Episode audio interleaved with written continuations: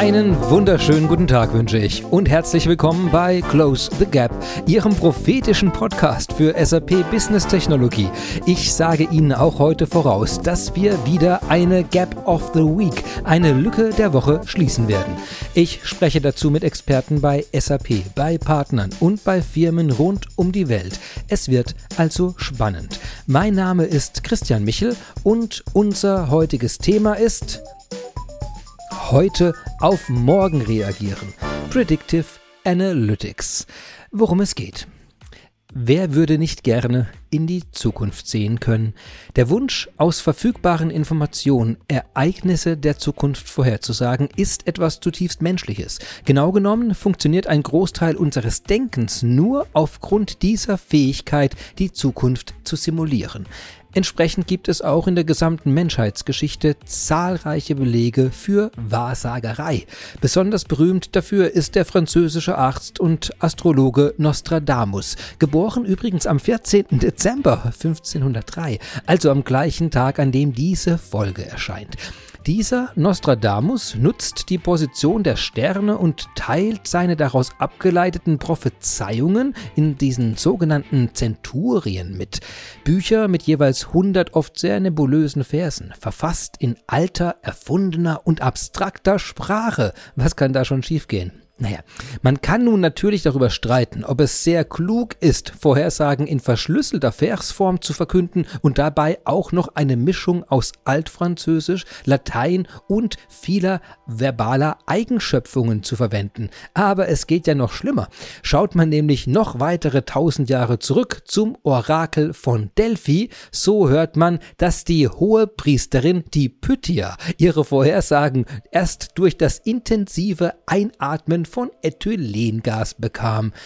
Ja, doch heute, für die Vorhersagen im Unternehmen wollen wir ja weder Verse interpretieren, noch Sterne analysieren, noch rauschartige Mittel konsumieren. Wir wollen auf Basis echter Daten Prognosen erstellen können und darauf aufbauend nachvollziehbare Entscheidungen treffen wie man das macht, worauf man achtet und welche Herausforderungen man beim Einsatz von Predictive Analytics begegnet. Darüber sollte ich unbedingt einmal mit Experten sprechen. Und die rufe ich jetzt einfach mal an.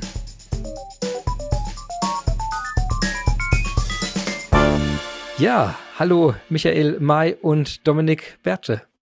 Hallo, Hallo Christian. Ich, ich grüße euch heute über den virtuellen Weg. Ja, es ist noch gar nicht so spät heute. Ja, ich freue mich, dass ihr euch äh, die Zeit nehmt, mit uns und unseren Zuhörern hier, den zahlreichen Zuhörern mittlerweile, ähm, zu, zu ein paar Details und Hintergrundinformationen zu geben zum Thema eben Predictive Analytics, was ihr dort tut und der erste Schritt ist natürlich zu verstehen, wer ihr seid, was ihr tut. Und deswegen wäre es fantastisch, wenn ihr euch kurz äh, selbst vorstellen könntet, damit unsere Hörer einen Eindruck bekommen, mit wem wir hier sprechen. Äh, Michael, möchtest du anfangen? Gerne, Dankeschön. Also Michael May, mein Name. Äh, vom Hintergrund bin ich Wirtschaftsingenieur mit Fachrichtung Maschinenbau, aber seit vielen Jahren in der SAP-Branche unterwegs und äh, seit fünf Jahren Geschäftsführer der SPS AG. Ähm, die im Kanton Thurgau sitzt. Was machen wir, wenn Sie uns nicht kennen? Wir modernisieren Berichterstattungs- und Planungsumgebungen äh, von unseren Kunden, automatisieren Prozesse und digitalisieren äh, bestimmte analytische Fragestellungen. Wir nennen uns bewusst die SAP Analytics Manufaktur, weil wir kein Serienfertiger, sondern Auftragsfertiger sind, aber unsere Kernkompetenz eben Analytics mit SAP dann doch in vielen Projekten schon unter Beweis stellen durften. Wir arbeiten branchenübergreifend, primär in der Schweiz, aber auch im äh, deutschsprachigen Raum und beantworten viele analytische Fragestellungen aus unterschiedlichsten Fachabteilungen. Grundsätzlich führen wir immer zunächst mal Daten in gesicherter Qualität zusammen, erstellen benutzergruppenspezifische Reportings oder Planungsumgebungen für Controllings Standard-Reportings fürs Management, Self-Service-Umgebungen für Analysten, ja, und prädiktive Fragestellungen, die unsere Data Scientisten beantworten, spielen eine immer größere Rolle. Wunderbar. Das gibt schon mal, glaube ich, einen ersten Vorgeschmack, in welche Richtung heute das Gespräch gehen könnte. Ja, Dominik, möchtest du dich auch noch kurz vorstellen? Ja, klar, gerne. Erstmal vielen Dank für die Einladung. Mein Name ist Dominik Bertsche. Ich bin in der SPS AG in der Prognosewerkstatt äh, angestellt. Davor habe ich in Zeitreihenanalyse promoviert und mich vorzugsweise mit struktureller Analyse und äh, ja, Dimensionsreduktion, also geht schon in Richtung Data Science, Big Data beschäftigt. Und in der SPS bin ich jetzt ähm, Ansprechpartner für Prognosen oder Vorhersagen oder auch ganz allgemein gesagt äh, statistische oder mathematische Modellierung. Ähm, das beinhaltet dann natürlich die Auswahl und Implementierung verschiedener Algorithmen, einfach um unseren Kunden neben dem, neben den äh, üblichen Reporting-Lösungen, neben dem Berichtswesen eben auch die Planung zu erleichtern, indem wir äh, automatisierte und ähm, akkurate Prognosen liefern. Sehr gut. Jetzt bin ich auch ein bisschen eingeschüchtert, aber das ist okay. Wenn jemand über Dimensionsreduktion spricht, dann, dann werde ich nervös. aber das ist, glaube ich, fantastisch. Ja, das tut mir leid, das war nicht beabsichtigt. Ja. Na, da freue ich mich ja umso mehr, dass wir in diese Themen eintauchen können. Ja, äh, das große Thema, das ja auch im Titel schon vorkommt, ist natürlich das Thema Predictive Analytics. Und äh, ich weiß gar nicht, ob das jedem so ganz klar ist, was man darunter versteht. Und es wäre natürlich spannend zu hören, was ihr darunter versteht. Was meint man, wenn man Predictive Analytics anspricht?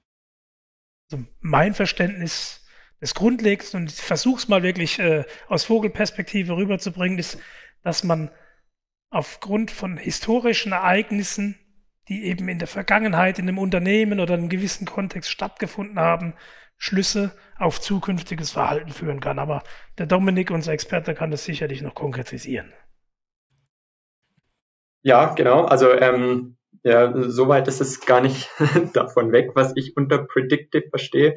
Wie gerade in der Vorstellung ja auch schon angeklungen ist, komme ich eben von der Datenseite aus der Zeitreihenanalyse. Sprich, für mich heißt Predictive, ich habe im ähm, einfachsten Fall mal eine Zeitreihe, weiß also, was in den letzten, sagen wir mal, fünf Jahren mit einer bestimmten Kennzahl, mit einem bestimmten Maß passiert ist. Und daraus, ähm, daraus möchte ich die Dynamiken und Entwicklungen erkennen, um ähm, diese Zeitreihe oder diese Kennzahl möglichst genau in der Zukunft vorherzusagen. Was wäre so eine typische Zeitreihe, die man verwendet in so einer Analyse? Gibt es da einen typischen Wert? Temperatur, ähm, Alter? Gut, Alter ist ein schlechtes Beispiel jetzt, aber was, was gäbe es denn? Äh, was benutzt ihr denn so typischerweise? Also gut, Zeitreihen sind natürlich ähm, überall. Wir, eine typische, typische Zeitreihe ist natürlich äh, der Umsatz eines Unternehmens, mhm. äh, Verkäufe. Ich meine, ganz allgemein gesprochen kann es natürlich kann es natürlich am Ende alles sein, können Bevölkerungszahlen sein, können Aktienkurse sein, also eine Zeitreihe ist so weit gefasst, ähm, da sind der äh, sind keine Grenzen gesetzt. Also jeder Wert, der äh, an festen Zeitintervallen erfasst wurde, äh, taugt als ja, also Zeitreihe, der muss nicht, der muss nicht ja. ja. der muss nicht zwingen, also eine Definition der Zeitreihe bedeutet nicht, dass der zwingend in festen Zeitintervallen ähm, erfasst werden muss. Aber in der Praxis ist es natürlich immer so. Also entweder wird eine Zeitreihe jedes Quartal oder jeden Monat erfasst und das erleichtert, ähm, erleichtert die Modellierung von so einer Zeitreihe auch immens, wenn die äh, in einer regelmäßigen Frequenz erfasst wird. Äh, gerade wenn man Ableitung draus machen will, dass vielleicht Zufälle draußen sind, dass einfach vielleicht, wenn man einmal immer im August erfasst hat, im anderen immer im September, äh, im, vielleicht so Monatseffekte plötzlich drin hat oder draußen hat. Aber, da, aber das Predictive Analytics Thema, wenn ich jetzt mir vorstelle, ich meine, die, wenn ich das übersetze, dann verstehe ich das so wie, ihr, ihr guckt ja in die Zukunft. Das genau. ist ja, also das ist erstmal cool. das, das gefällt mir als Ansatz, als Idee, als Anspruch auch. Und äh, macht es auf Basis von Daten, die in der Vergangenheit liegen. Und ähm, also das ist erstmal die Natur des Ganzen.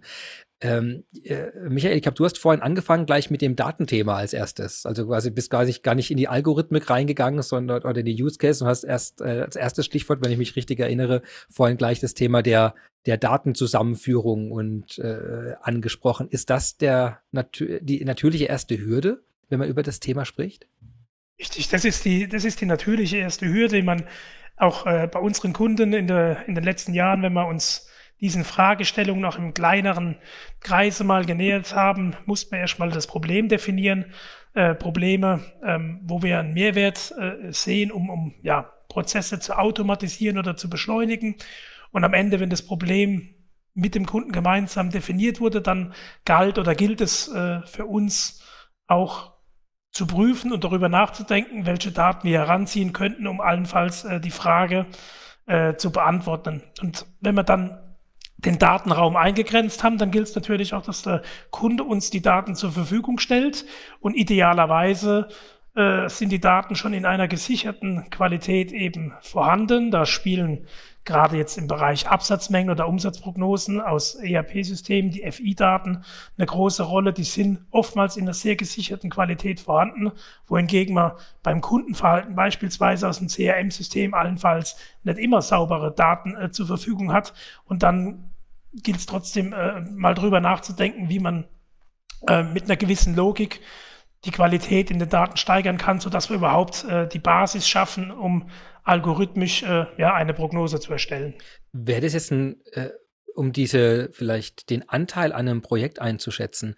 Äh, wenn ihr jetzt mit dem Kunden zusammenarbeitet, also dieser erste Schritt eben, sind die Daten überhaupt vorhanden und wenn sie vorhanden sind, die Datenqualität erstmal sicherzustellen, ist das äh, erfahrungsgemäß ein sehr großer Anteil des Gesamtprojektes? Ist das am Anfang äh, etwas, wo man sagt, das ist überschaubar, weil man sowieso erstmal auf die Daten fokussiert, die sowieso da sind? Also wie, äh, wie, wie kann ich mir das vorstellen in einem Projekt? Gibt es, falls es das überhaupt gibt, so eine typische Zuordnung. Der Teil, sich um die Daten zu kümmern.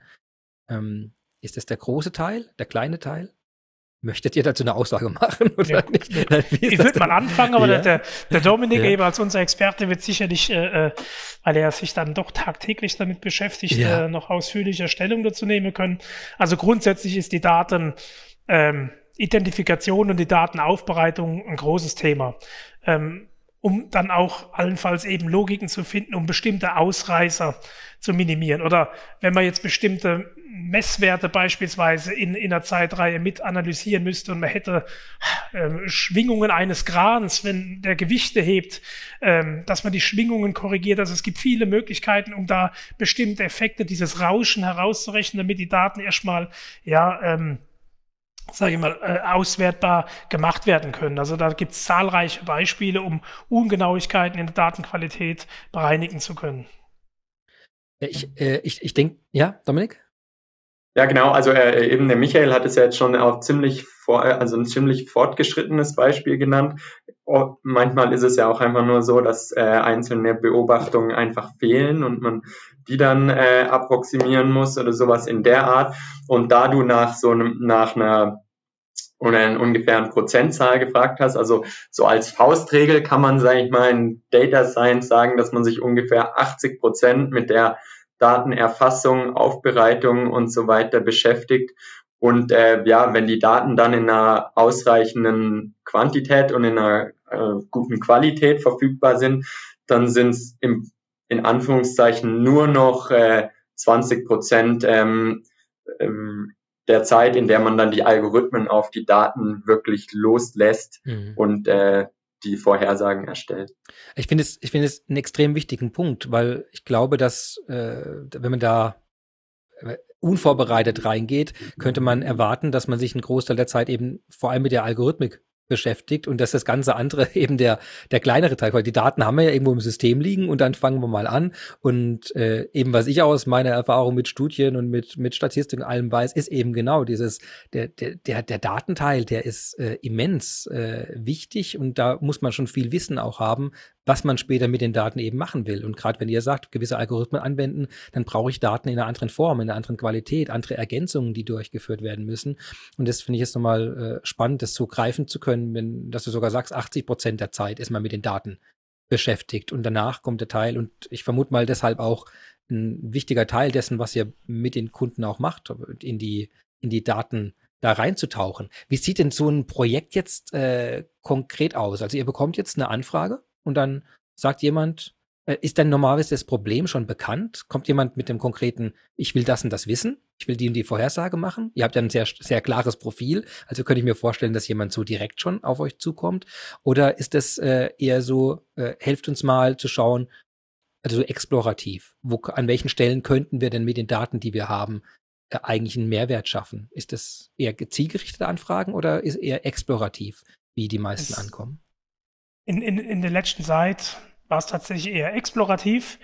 Also wir finden doch einige Kunden vor, wo man auch mit Finanzvorständen, die für die IT verantwortlich sind, beispielsweise in mittelständischen Unternehmen, ähm, diskutieren, die sich dem Thema künstliche Intelligenz nähern wollen. Ich meine, das ist ein Schlagwort, das wird ja durch die Politik und in den Medien, Digitalisierung, künstliche Intelligenz extrem äh, gepusht.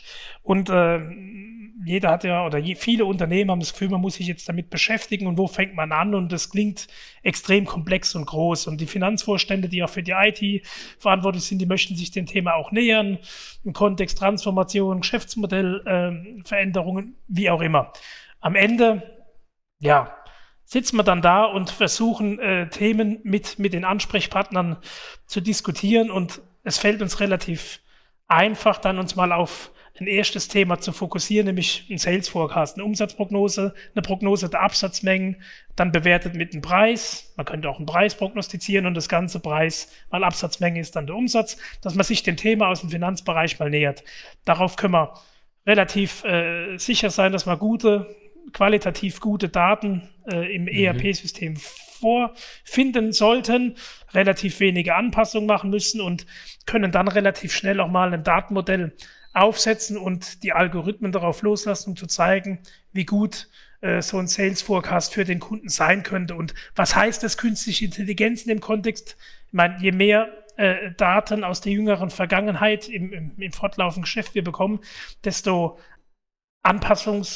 anpassungsfähiger wird auch der Algorithmus und dementsprechend lernt der Algorithmus aus den historischen Daten ja dazu und das ist auch eine Art der künstlichen Intelligenz. Also im Finanzbereich mal zu starten mit einem Thema, was ein Finanzcontroller, ein Finanzvorstand dann auch inhaltlich sehr gut versteht und begreift, aufzuzeigen, dass man da solide Lösungen mit äh, künstlicher Intelligenz äh, schaffen kann, ist, ist äh, ein, ein Eintritt in die Thematik, um dann eben auch allenfalls, äh, wenn das Vertrauen gewonnen wird, in andere Unternehmensbereiche im Bereich Technik, Service, Marketing, ähm, Vertrieb ähm, Fuß zu fassen. Also das ist unser Erfahrungsansatz. Und eben, was du sagst, weil die Daten in dem, in diesem Finanzbereich, dass die recht strukturiert, sehr klar und eben über lange Zeit auch vorhanden sind. Oder da ist alles erstmal erfüllt, wo man sagt, okay, von den 80 Prozent dieses Daten Aufwandes als erstes Projekt ist das ziemlich ideal, weil, weil man das da ziemlich weit minimieren kann, diesen Anteil. Perfekt. Ja, oh, okay. Genau. Super. Also ich, nehme ich.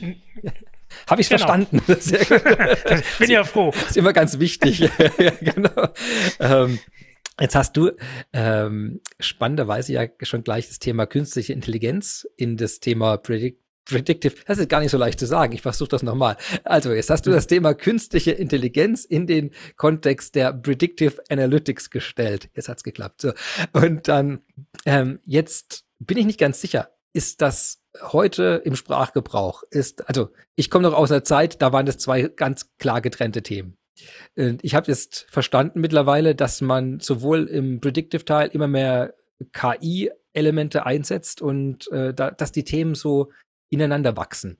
Und ich bin, äh, wie seht ihr das denn? Also was gibt es denn noch eine Abgrenzung? Ist, was unterscheidet die beiden Ansätze, ob ich mit einer künstlichen Intelligenz vorgehe oder mit Predictive Analytics? Oder ist das heute sprachlich eigentlich nur eine Headline und man mischt das alles unten? Dominik, möchtest du vielleicht? Ja, ja? gerne, ja. Ähm, ja, also äh, wie du das schon gesagt hast, sind, ähm, die, ist der Übergang zwischen Predictive Analytics und künstlicher Intelligenz oder sind die Übergänge mit Sicherheit fließend und eine klare Definition, was, welcher Algorithmus gehört zur künstlichen Intelligenz, welcher ist vielleicht noch, ist nicht so komplex, ist deswegen noch Predictive Analytics. Eine klare Definition davon gibt es leider nicht. Ja, ich meine, am Ende des Tages sind die, die Techniken, die Methodiken, die dahinter stehen, oft sehr verwandt von den klassischen Methoden und die Weiterentwicklung der neuartigen Methoden werden dann vielleicht eher zur künstlichen Intelligenz gerechnet. Aber wir können jetzt von unserer Seite nicht sagen, wir machen nur künstliche Intelligenz oder wir machen nur klassische Analyse, sondern wir bedienen uns der Methoden aus, aus beiden Körben, sage ich mal, und, und schauen individuell, was für, für unsere Problemstellung, für unseren Business Case einfach am besten passt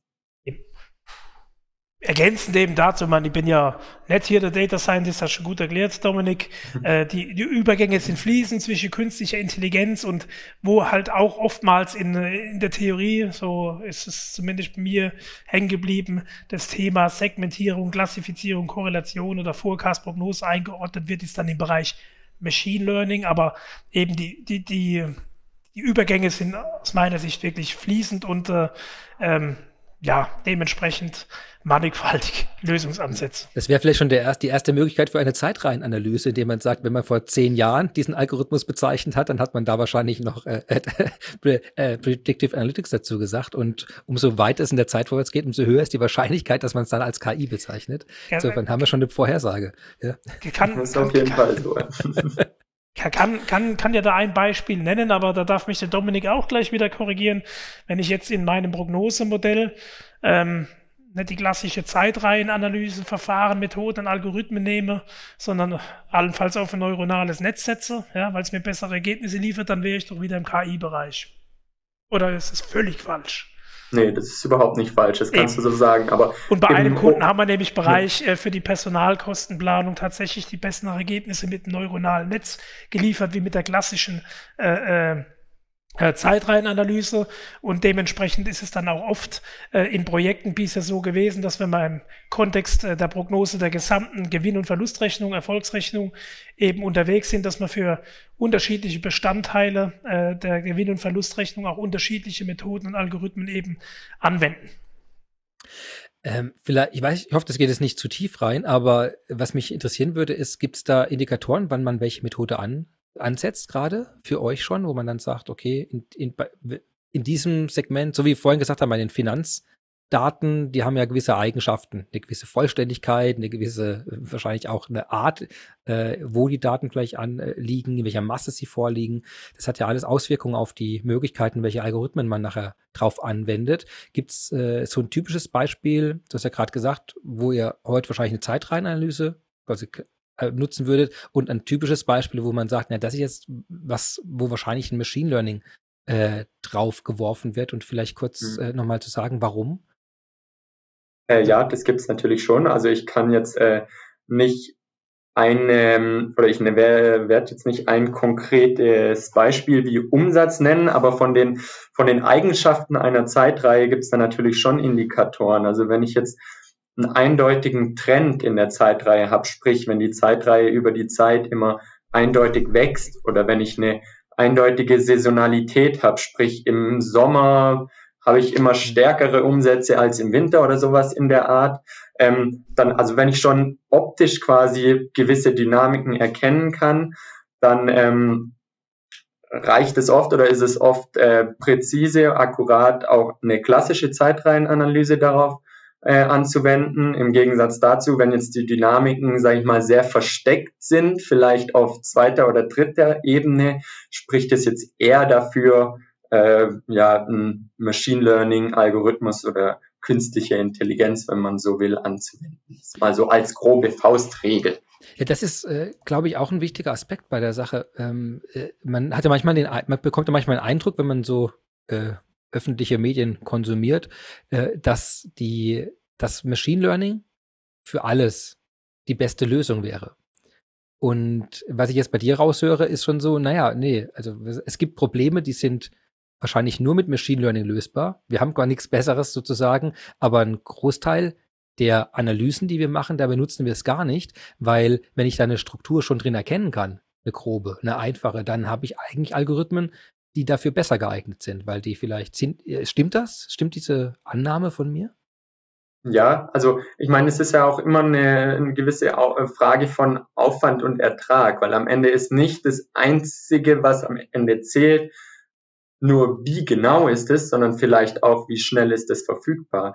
Und wenn ich jetzt einen Machine Learning Algorithmus habe, der vielleicht mir ein 0,1 Prozent an, äh, an mehr an Genauigkeit liefert und einen, einen klassischen Algorithmus, der aber dafür hundertmal so schnell ist, dann ähm, denke ich auch, dass in solchen Szenarien auch der klassische Algorithmus die bessere Wahl ist. Weil eben schneller, schneller verfügbar, mit weniger Ressourcen durchführbar. Und, genau, ja. in erster Linie das. Und, und auch der Machine Learning Ansatz muss nicht zwingend immer der genauere sein. Das, das, das ist in keinster Weise gegeben. Aber es ist, ist zwar oft so, weil die Methoden natürlich komplexer sind, aber wie wir es schon beschrieben haben, das ist nicht in, es gibt auch Szenarien, in denen ein einfacher klassischer Algorithmus, den es seit 30 Jahren gibt, äh, bessere oder genauso gute Ergebnisse liefern. Das heißt, die Leute kommen dann nicht, äh, äh, sind dann nicht traurig, wenn ihr dann sagt irgendwie, ja, wir können, wir können ihnen eine wirklich sehr gute Vorhersage aufbauen hier, aber leider machen wir es ohne künstliche Intelligenz, weil wir brauchen das hier nicht. also das, äh, weil ich kann mir manchmal vorstellen, dass manche auch fast ein bisschen drauf drauf setzen, also, wenn jemand sowas sagt. Einfach so, hat ja auch einen Fernsehnesfaktor, das Ganze, ja. Zunächst mal ist es ja so, dass wir einen Mehrwert äh, äh, schaffen wollen beim Kunden. Und ich komme ja. mal zurück auf das Beispiel von dem Finanzvorstand, der für die IT verständlich ist, der jetzt sich allenfalls einen Sales Forecast erstellen lassen möchte, der heute in seinen Controlling-Abteilungen ja äh, subjektiv, äh, manuell, zeitintensiv, fehleranfällig äh, ähm, aufgebaut wird und dass er da erstmal eine Automatisierung im Sinn hat. Und äh, da ist ja unser Anliegen, dass wir nachher sagen, okay, Stell dir mal vor, äh, mein lieber Kunde, äh, dein Controller drückt ein Knöpfchen und äh, dann passiert etwas mit deinen Daten und äh, wenige Sekunden oder Minuten später sind für alle deine, deine Tochtergesellschaften, deine Standorte, alle Umsätze, alle Absatzmengen rollieren für die nächsten 18 Monate deines Planungshorizontes, äh, Prognosehorizontes aufgegleist vorhanden, objektiv alles gleich gerechnet. Also das ist erstmal die Idee, das Bild, was wir setzen, dass wir da die Automatisierung in den Fokus stellen. Und wenn wir dann die Daten haben, äh, haben wir aus unserer Erfahrung heraus eben schon relativ viele Modelle, äh, Algorithmen eben getestet. Die wenden wir mal darauf an und prüfen dann, was ja, die besten Ergebnisse liefert. Und da spielt es keine Rolle, ob das jetzt ein KI-Verfahren ist oder klassische Zeitreihenanalyse. Am Ende gilt es, den Aha-Effekt zu erzeugen, dass es im Finanzbereich gute Ergebnisse bringt ja, die man auf Knopfdruck äh, hervorrührt. Und was da hinten dran passiert ist, äh, das können wir im Detail natürlich erklären und welche Methoden und Algorithmen da verwendet werden, aber äh, vor allem, wie wir die bewertet haben. Und da gibt es auch wieder verschiedene Möglichkeiten, wo Dominik eben beispielsweise dann noch äh, ja, die Algorithmen und die Modelle gegeneinander äh, laufen lässt und äh, für sich entscheidet, was ist sinnvoll und äh, was weniger. Und das heißt, diese, die Entscheidung der Algorithmen, die findet in dem Sinne deshalb auch gar nicht im, im direkten Austausch quasi mit den Kunden statt, weil das nicht relevant ist. Das, quasi, da ist wirklich voll auf den Output, aufs Ergebnis fokussiert, zu genau. sagen, wir wollen die beste Qualität, die beste Automatisierung hier herstellen genau. und den Mehrwert dann schaffen. Und dann braucht man in die, quasi in die Details da gar nicht mehr reinzugehen, weil der Kunde davon gar nicht betroffen ist, sozusagen, nur vom Ergebnis äh, tangiert. Genauso ist es. Ja? Also der Mehrwert ist ja dann wirklich, dass man äh, viel, viel eine höhere Informationsdichte auf Knopfdruck erstmal erzeugt. Das ersetzt, das muss man auch vorwegnehmen, niemals äh, äh, das Denken, weil äh, alle Algorithmen, die wir einsetzen, erkennen ja nur Muster aus der Vergangenheit. Und wenn wir jetzt äh, komplett neue Ereignisse haben, die das zukünftige Geschäft äh, äh, betreffen, dann muss ein Mensch immer eingreifen, aber er greift auf einer ganz anderen Informationsebene ein äh, wo man auch bestimmte, ähm, ja, sage ich mal, Analysehilfen zur Verfügung stellen könnte. Beispiel, ich gehe mal in den Handel. Äh, wenn wir jetzt äh, eine Prognose machen für, für ein Tankstellenunternehmen, das 300 äh, Tankstellen in der Schweiz betreibt und äh, wir dann eine Prognose für die nächsten 18 Monate haben, dann werden natürlich die Prognosen, die sich dann äh, im Total ähm, aggregieren, äh, hierarchisch äh, berechnet, äh, für die, auf Basis der 300 Tankstellen der Standorte berechnet. Wenn aber jetzt zehn neue Tankstellen eröffnet werden, dann sind die dem System ja bisher nicht bekannt und dann muss selbstverständlich der Controller noch manuell eingreifen. Oder zumindest äh, dem System vorher mitteilen, dass da noch etwas kommt und allenfalls äh, aus seinem Gefühl heraus vergleichbare äh, äh, Tankstellenstandorte der Vergangenheit nutzen, dass man die den neuen dann bekannt macht und quasi das Profil über die herüberlegt. Das heißt, wenn ich jetzt raus, ähm, raushöre, du hast jetzt ein, ein paar Sachen beschrieben, wie also so ein Projekt typischerweise oder äh, idealerweise äh, abläuft. Also ich habe es verstanden, der, der Erstkontakt ist häufig eine nach einer Frage einer Exploration. Quasi wir, wir haben hier einen Wunsch nach einer Optimierung und wollen jetzt quasi mit Experten sprechen, die uns sagen, wo könnte man denn hier mit einem überschaubaren Aufwand vielleicht äh, einen großen Impact haben und da eure Erfahrung reinbringen. Dann fokussiert man auf eins als nächsten Schritt sozusagen, wo man sagt, okay, das ist jetzt das Identifizierte, da sind die Daten vorhanden. Du hast ja vorhin äh, ein paar Beispiele genannt. Also hier würde es quasi die Tankstellen, die Prognose wäre sozusagen dann hier wahrscheinlich dann so ein genau. so eine Auswahlprojekt. Ähm, dann wird man in die Datenaufbereitung übergehen wo man dann sagt, okay, jetzt, jetzt gehen wir wirklich in die Details rein, aus welchem System muss wann was kommen, wie liegen die Daten vor, wie ist die Datenqualität, muss man was ergänzen, äh, äh, gibt es vielleicht andere Aspekte zu betrachten? Und dann gibt es diese kontinuierliche Anpassung, was du gerade sagst. Also okay, kommen mal zehn Tankstellen dazu, gehen mal äh, vielleicht auch wieder welche raus, verändern sich Strukturen. Äh, ist das so dieser grobe Ablauf von einem Projekt dann, wo man sagt, Exploration, Fokusthema, Definition, Datenaufbereitung und dann die die Konto, ich nenne es mal Iteration dann über die, über die Teile? Oder habe ich einen Aspekt noch vergessen, der da zentral ist in so einem Projektablauf? Ja, das war jetzt äh, wirklich der Projektablauf, wie wir uns den Themen nähern, mhm. wo wir dann, sage ich mal, aus Finanzprozesssicht durch die Automatisierung auch schon einen gewissen Mehrwert in der rollierenden Hochrechnung schaffen können, wenn wir das Projekt implementiert haben, sodass die Hochrechnung an sich ähm, eben automatisiert stattfinden kann, eine Entscheidungsgrundlage mit einer hohen Informationsdichte den Controllern zur Verfügung stellt. Äh, in einem weiteren Verlauf ist es dann eher im Fachbereich, auch mal im Finanzbereich, im Controllingbereich zu überlegen, was man denn noch an Effizienzsteigerungen in bestimmten Prozessen eben herbeiführen kann.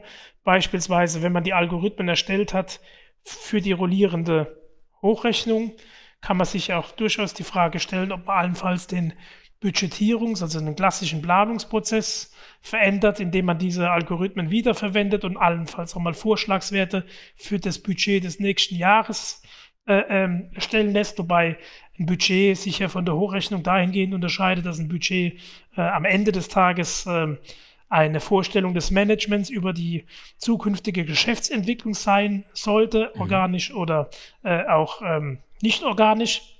Und die Prognose sollte ja das aktuelle Geschäft möglichst präzise, ohne große subjektive Eingriffe, politische Eingriffe abbilden. Trotzdem kann man natürlich eine Wiederverwendbarkeit für eine Prozessveränderung heranziehen und darüber hinaus kann sich ein Fachbereich dann auch die Frage stellen, wenn er jetzt Langfristprognosen eben hat, welchen Mehrwert die ihm in der Geschäftsprozessoptimierung bringen. Wenn ich jetzt eben langfristig für meine äh, Tochtergesellschaften oder für Standorte weiß, welche Absatzmengen von Produkten oder Produktgruppen sich äh, ergeben werden, kann es ja durchaus auch ähm, ähm, Auswirkungen haben auf die Einkaufsprozesse, auf Verhandlungen mit Lieferanten etc. pp. Also das sind dann nachgelagerte Dinge, dass man da wirklich einen, einen hohen analytischen Mehrwert dann auch noch aus, aus diesen Algorithmen zieht. Aber zurückzukommen, close the gap, the loop, ja.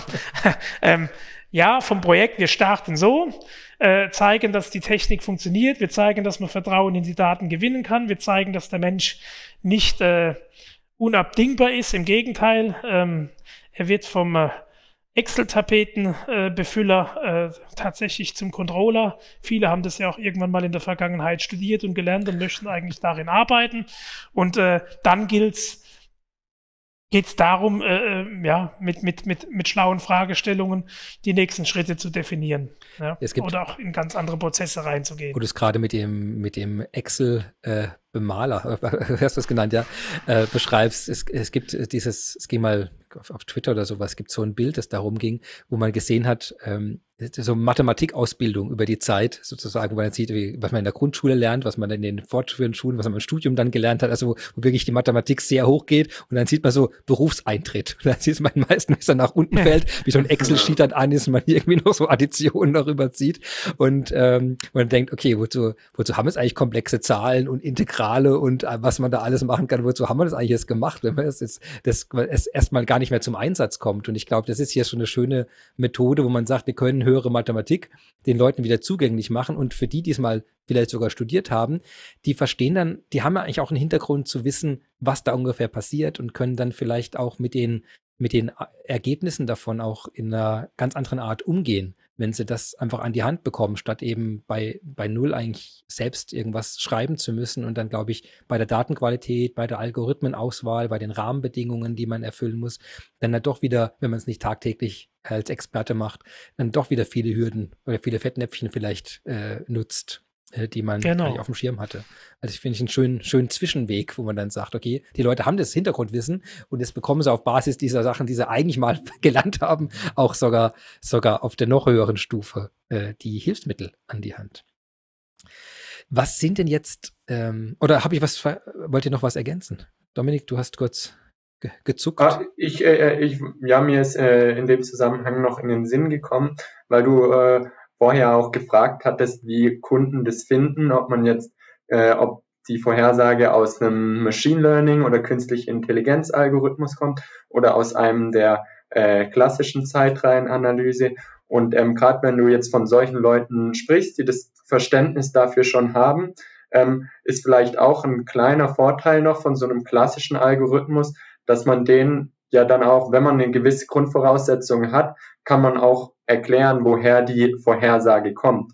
Mhm. Gegenüber jetzt einem hochkomplexen Machine Learning Algorithmus, da fällt es natürlich schon schwer, äh, irgendwie das, das äh, ja in, in, in Worte zu fassen, wie, wie die Vorhersage erstellt wird. Und da sind die Leute mit Sicherheit äh, und die Kunden auch froh, wenn sie das, wenn sie die Ansätze dann mitunter verstehen können. Ich finde das einen extrem spannenden Punkt. Ähm, diese Nachvollziehbarkeit, also gerade wenn ja so wichtige Entscheidungen auf der Basis getroffen werden, kann ich mir vorstellen, dass das ein Aspekt ist, der, der auch äh, recht ausgiebig besprochen werden muss, wo man dann eben sagt, okay, wie, wie, äh, also ich sehe die, die, die Herausforderung, dass es hier recht tief mathematisch reingeht, um eine Vorhersage zu machen, dass aber die Leute, die dann basierend auf den Vorhersagen ja die Entscheidungen treffen, dass die ja nachher sich auch drauf verlassen wollen, dass das eben, wie du vorhin sagst, ab einem gewissen Punkt, äh, wenn Daten eine gewisse Eigenschaft nicht mehr erfüllen oder wenn, wenn vielleicht die Sachen auf eine andere Art erfasst werden, dann ist ja auch,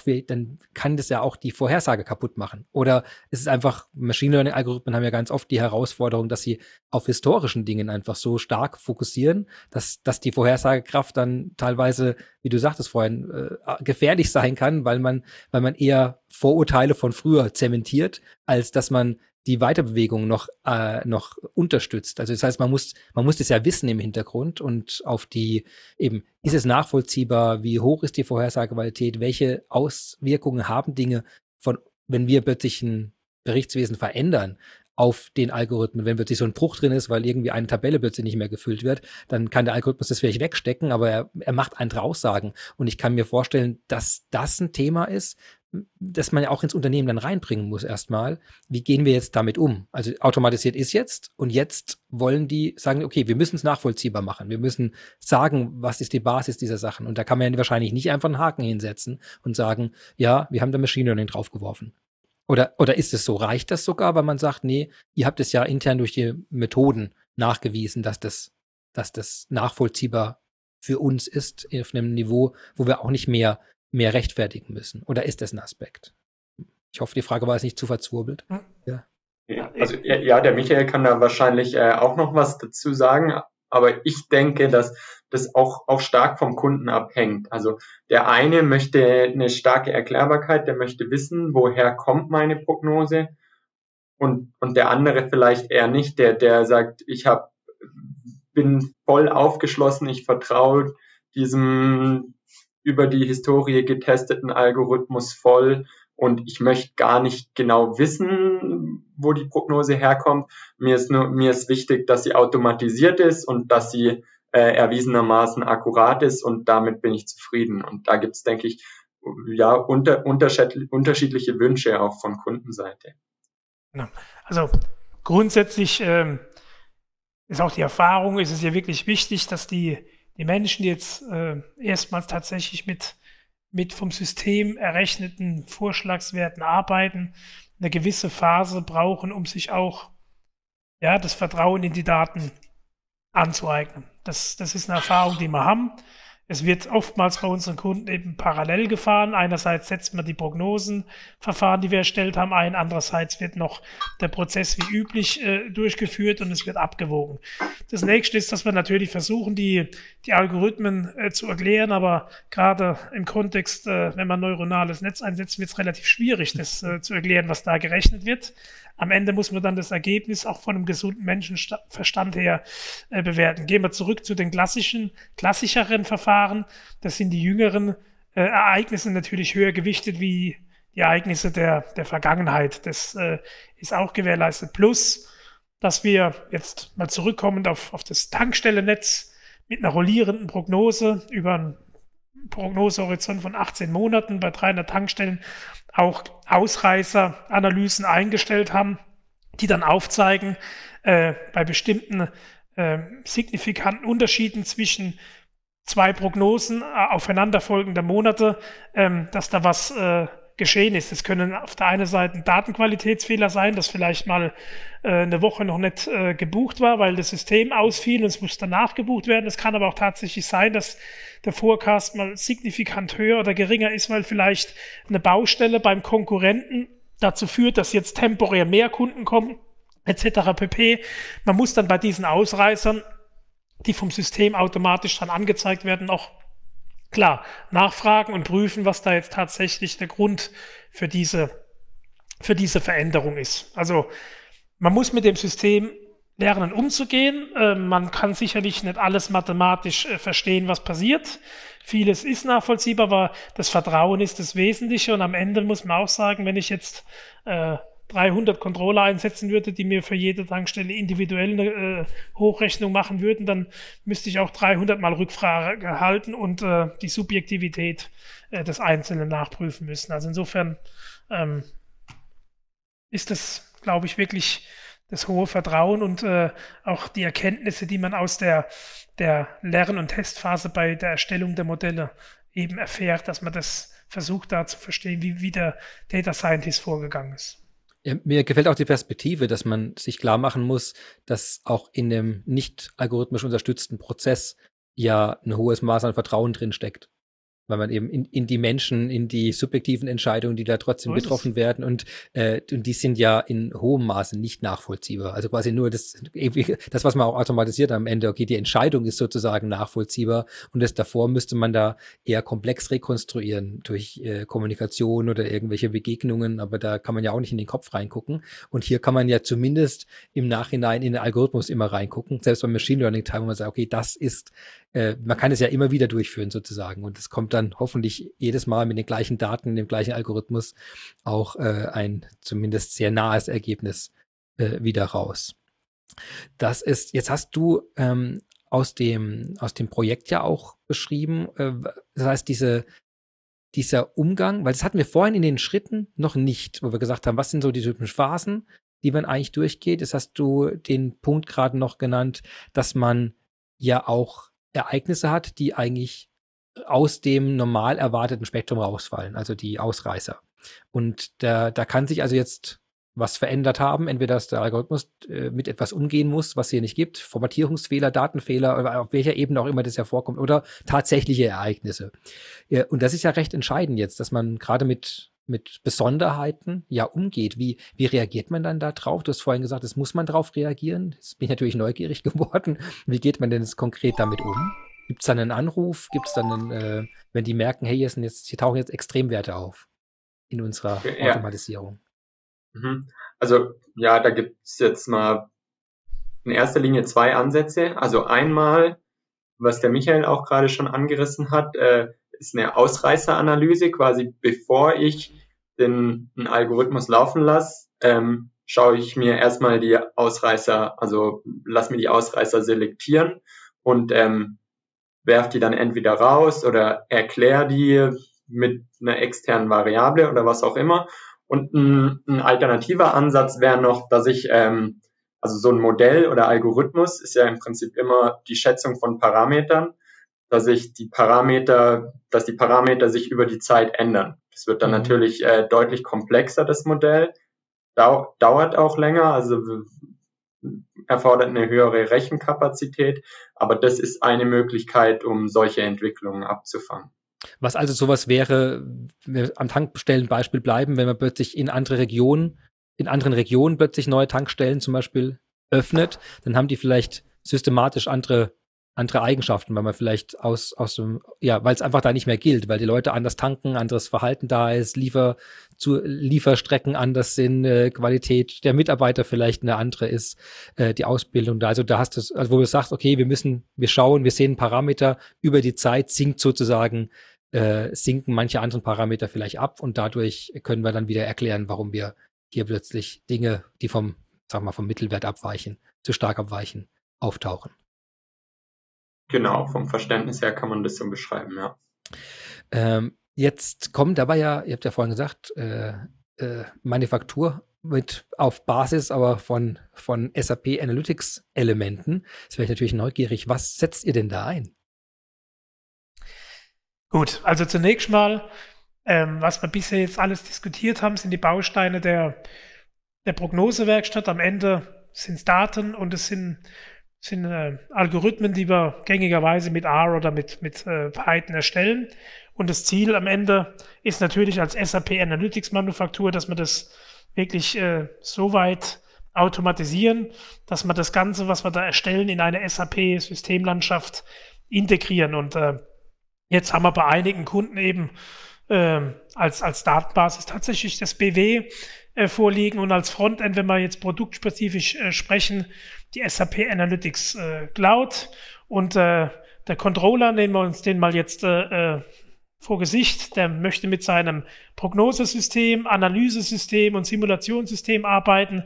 Der meldet sich in seinem Frontend an, hat da schöne Berichte, sieht die Actual-Werte, sieht die Vorjahreswerte, hat seine Planwerte drin und braucht jetzt die Prognosewerte. Und dann drückt er im Idealzustand so ein kleines Knöpfchen, ja, ein Make Forecast und äh, durch diesen Trigger wird dann im Hintergrund ja der A-Server angestoßen, der R-Server, der zieht sich die Daten aus dem BW, rechnet die die äh, Prognosewerte und schreibt die wieder in die Datenbank zurück, so dass sie dann auch äh, äh, im, in, im Frontend äh, ersichtlich werden. Das ist so der Idealzustand, dass wir die Bausteine der Prognosewerkstatt mit denen unserer Berichte- und Datenwerkstatt dann äh, wirklich in Kombination bringen.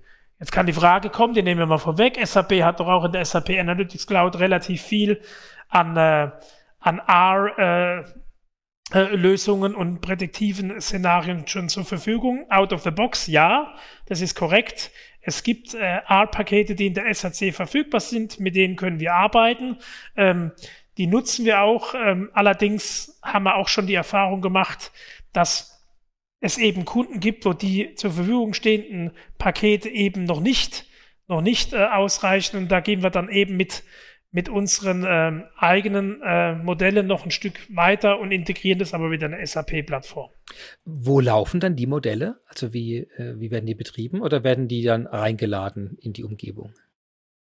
Die laufen auf dem eigenen R-Server, mhm. ja, der quasi dann aber aus der SAP Plattform heraus eben angesprochen wird. Da bekommt dann die Info, dass er jetzt äh, rechnen darf und er weiß dann auch, wo er sich in der Systemlandschaft des Kunden äh, äh, die Daten herzieht. Das haben wir eben alles äh, konfiguriert.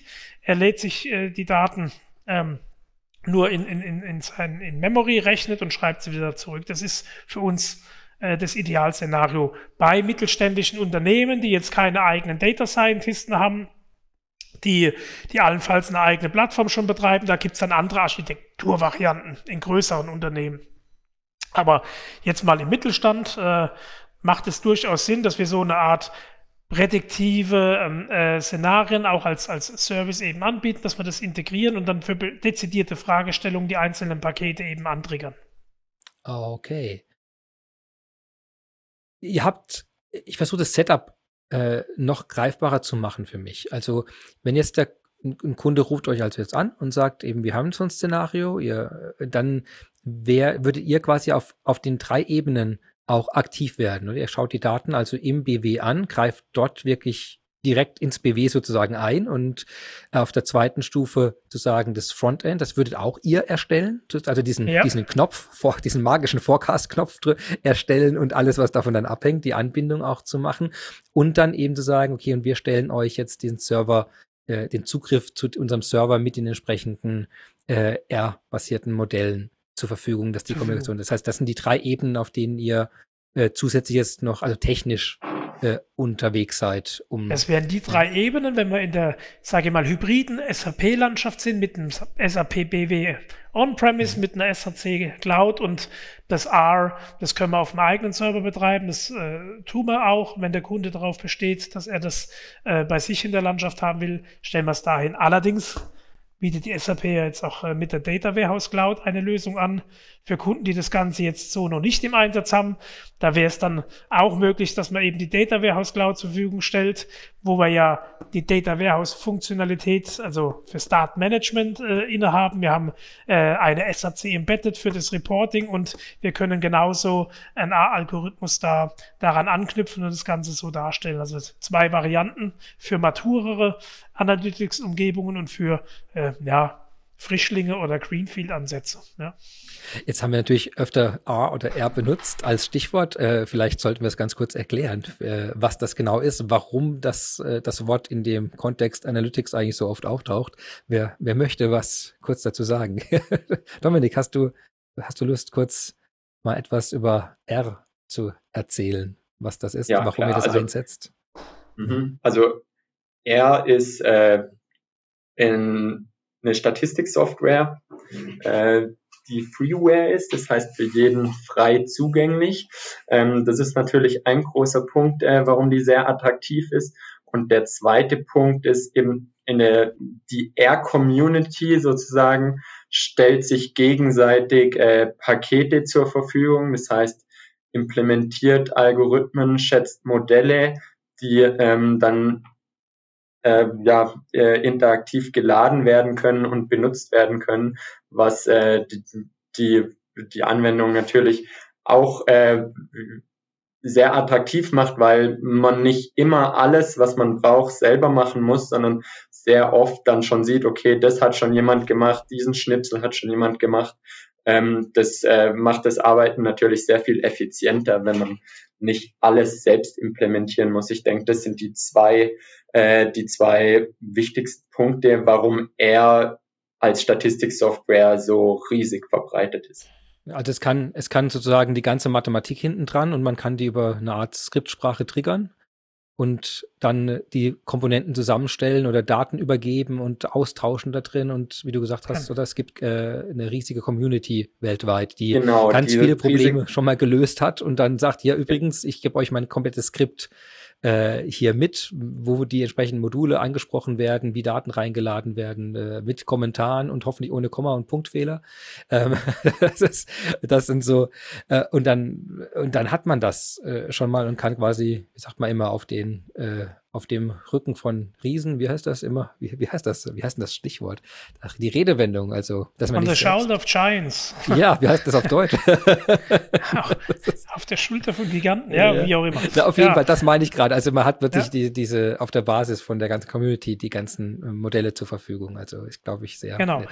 Und SAP bringt mit der SAP Analytics Cloud eben einen Großteil der Pakete schon im Bauch mit, bietet aber gleichzeitig, weil es halt immens schnell wächst, äh, äh, auch die Schnittstelle bewusst eben zu dieser Technologie an, damit man da eben noch ein Stück mehr machen kann, eben wenn vielleicht in dem Fall die 0,1 Prozent oder 0,2 Prozent Steigerung noch nicht ausreichend ist, dass man da eben mit eigenen Modellen vielleicht noch, äh, noch, noch äh, bessere Ergebnisse aufbauen kann. Ja. Mhm. Fantastisch. Also das sind die Bausteine, die wir jetzt gehört haben. Gibt es noch was zu den SAP-Komponenten zu sagen, was man, was, worüber vielleicht nachdenken sollte, wenn man sowas angeht? Du hast jetzt das BW als erstes vorhin genannt. Gibt es da, gibt's da Überlegungen, äh, Fragen, die ihr als erstes mal stellt, wenn jemand sagt, wir haben das jetzt, wo, worauf jemand guckt? Oder ist das, wo man sagt, das ist so hoch strukturiert, die Daten liegen da drin? Äh, dann wissen wir eigentlich schon recht genau, was da vorliegt, wenn jemand einfach nur sagt, wir haben das. Also es ist gut zu wissen, wenn wir äh, die, die Architektur eben kennen, wenn die Daten noch nicht vorhanden sind, aber wir zumindest wissen, dass in einem transaktionalen System die, die Werte vorliegen, dann können wir die auch immer überführen ins BW. Das ist also kein K.O.-Kriterium. Dann bauen wir uns äh, die, die Sichten eben so entsprechend aggregiert auf, wie wir sie für unsere Algorithmen brauchen. Es ist auch immer eine Frage der Verdichtung. Möchte ich jetzt beispielsweise Prognosen, Wochenprognosen erstellen, Tagesprognosen langfristig oder doch verdichtet auf, auf äh, Monatswerten. Da können wir natürlich äh, entsprechend äh, der Anforderungen Einfluss nehmen in den BW, bewegen uns immer auf der analytischen Plattform. Das heißt, äh, auch was, was Performance angeht, etc. PP ist, äh, ist das äh, transaktionale System, wenn wir unsere Algorithmen laufen lassen, nicht tangiert und äh, ja, sind dann in, in der eigenen analytischen Plattform eben unterwegs. Wie gesagt, ähm, viele Kunden die jetzt auf unsere Lösungen zugreifen, sind eher in den hybriden Szenarien unterwegs, aber es sind auch Kunden, die jetzt gerade im Mittelstand äh, sich dahin bewegen möchten, für die dieses andere Produkt, die Data Warehouse Cloud, relevant sein kann und wird. Ähm, losgelöst von dem Ganzen ist einfach mal die Vorarbeit, dass wir halt äh, unsere, unsere Pakete schnüren und ich glaube, da sind wir auch inzwischen durch die Erfahrungen, die wir gesammelt haben, recht rasch dabei, wenn wir Daten bekommen losgelöst zur Kennzahl, so wie es äh, Dominik am Anfang auch erklärt hat, eine Zeitreihe mit einer Kennzahl. Da haben wir jetzt äh, ein Sammelsurium an 30, 35 Algorithmen mit bis zu 100, 150 Modellen, äh, die wir erstellt haben, die wir mal darauf anwenden und da haben wir schon ja, zeitnah Erkenntnisse und können dann in die Optimierung äh, einsteigen, um schnell auch wirklich äh, Ergebnisse liefern zu können. Kann man das äh, quantifizieren, was, was für einen Impact sowas, sowas hat? Also ich vermute mal, eine der ersten Fragen wird auch sein, so jetzt, okay, wir sehen jetzt, dass wir den Bedarf allgemein haben, aber kann man das, kann man die Kraft und den Impact von so einer Vorhersage, kann man den äh, in Hinsicht zu einem Business Value kann man, kann man das, äh, kann man das äh, formulieren? Also, es ist ja immer so schwierig, finde ich, in die Zukunft Vorhersagen zu machen und da reinzugreifen. Das hängt dann wieder vom Szenario ab. Ich, äh, ich kenne das typischerweise, dass das eine der ersten Fragen ist, die ja kommt. Und ich kann mir hier vorstellen, dass das eben gar nicht so trivial ist, das einfach mal so schnell zu beantworten. Wie geht nee, ihr damit also, um? Wenn wir jetzt im Finanzbereich starten, ist tatsächlich Business Value, so wie es auch die großen Wirtschaftsprüfungsgesellschaften einfach äh, äh, formulieren, ist ja wirklich diese, diese Effizienzsteigerung in internen äh, Forecast-Prozessen mit einer höheren Informationsdichte. Also ich kann viel schneller, viel mehr und mit einem längeren Planungshorizont äh, ähm, Forecast, Prognoseszenarien rechnen. Gerade jetzt in, in der jüngeren Vergangenheit, in Zeiten wie diesen, waren Kunden, die tatsächlich äh, jetzt schon auf unsere Lösungen gesetzt haben, in der Lage, täglich äh, neue äh, äh, Szenarien vom System errechnen zu lassen und haben halt darauf dann ihre eigenen Simulationen angesetzt und quasi diese Vorgehensvorschläge äh, äh in Schubladen abgelegt, was passiert jetzt, wenn.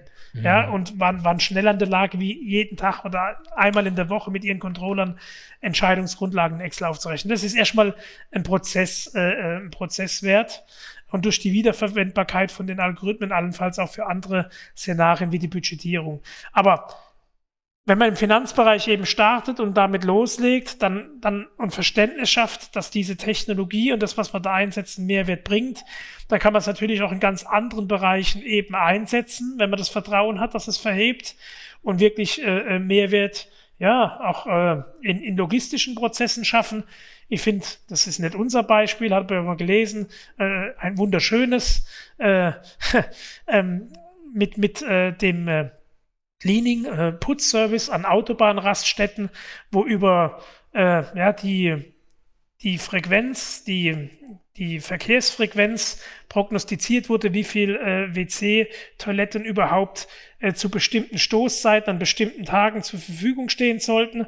Und dann hat sich damals auch eine, eine, eine schlaue Firma einfallen lassen, dass eben nicht alle Toiletten geöffnet werden mhm. um einfach ja, effizienter zu werden und Geld zu sparen in, ähm, in der Zeit, die für das Putzen aufgewendet wird. Ja, weil wenn alle offen sind, dann werden auch alle benutzt. Wenn man aber nicht alle braucht und es nicht zu Kundenunzufriedenheit kommt, äh, äh, kann man da sicherlich auch genau. äh, äh, äh, ja, tatsächlich einen Mehrwert bringen. Oder bei einem anderen unserer Kunden ähm, haben wir im Versicherungsbereich auch ähm, jetzt unterstützt im Bereich der Kundensegmentierung, einer Kündigungswahrscheinlichkeit ähm, und dem Kundenwert ein Modell zu erstellen, das äh, in dem Moment, wo ein Schaden eben bearbeiten wird, beispielsweise ein Trigger ausgelöst wird, der den Kundenwert und die Kündigungswahrscheinlichkeit neu berechnet und dem Versicherungsagenten, der den Kunden betreut, einen Vorschlag macht, wie er denn jetzt mit dem Verhalten des Kunden umzugehen hat, weil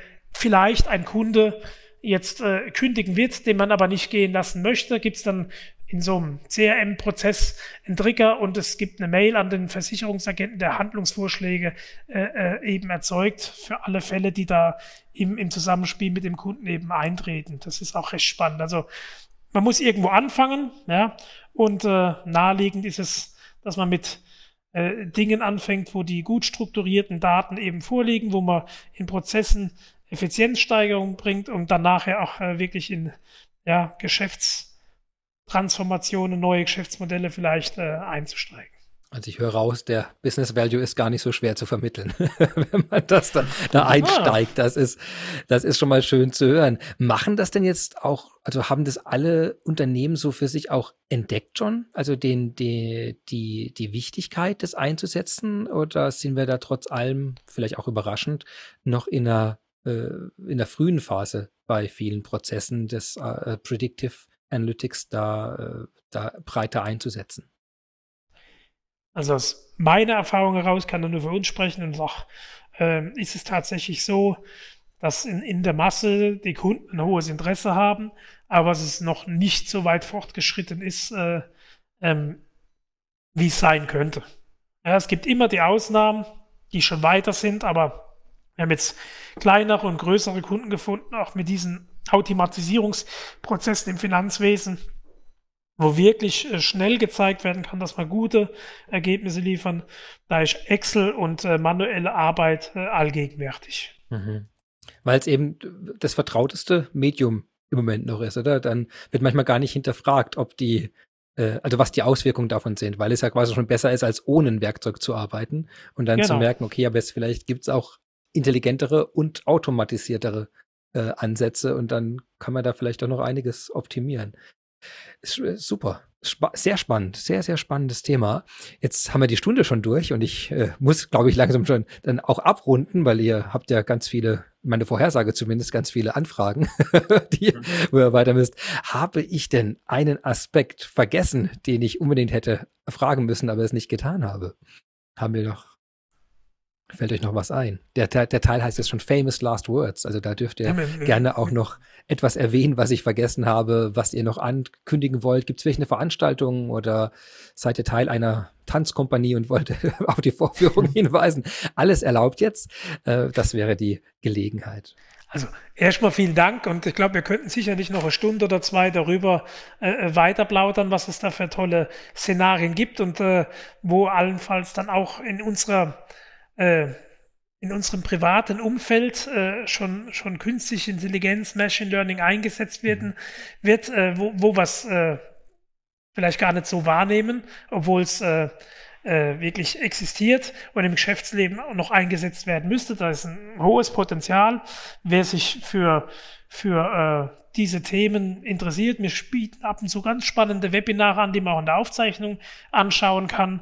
Ähm, findet man über unsere Webseite s-ps.com äh, im YouTube-Kanal. Oder aber wer ganz up-to-date sein will, der sollte uns einfach einen LinkedIn-Follower followen, followen und, und versorgt werden mit den Informationen und es einfach auch äh, nur nochmal anbieten, so ein Fast äh, äh, ähm, schnellen Versuch, mal sich ein Thema zu nähern, ähm, mit so einer bestimmten Fragestellung, beispielsweise dem Sales Forecast. Äh, das bieten wir tatsächlich ähm, für lau an, ja, wenn wir die Daten bekommen gegen ein Disclosure Agreement, um zu zeigen, dass da Potenzial ist. Und äh, wir wissen aber im Vorfeld auch nicht um das äh, äh wirklich um die Datenqualität äh, wie sie wirklich ist. Deswegen versprechen wir nicht, dass wir bessere Ergebnisse erzielen, wie vielleicht manuell erzielt werden, aber wir probieren es und wir sind der Auffassung, dass wir das äh, auch äh, schaffen und das kostet einen Kunden erstmal in so einem Pilot äh, nichts. Ja. So viel Werbung in eigener Sache. Äh, absolut erlaubt, genau. Das ist ja, ich möchte euch ja auch den Raum geben, dass man sieht, dass hier tolle Menschen tolle Dinge tun. Insofern bin ich sehr froh. Ähm, ja, äh, Dominik, hast du auch noch Dinge? Hast du ein eigenes äh, Modell gebaut? Teilst du? Bist du aktiv in der R-Community oder was auch immer du jetzt noch erwähnen möchtest dazu? Dann ist das die Gelegenheit dazu.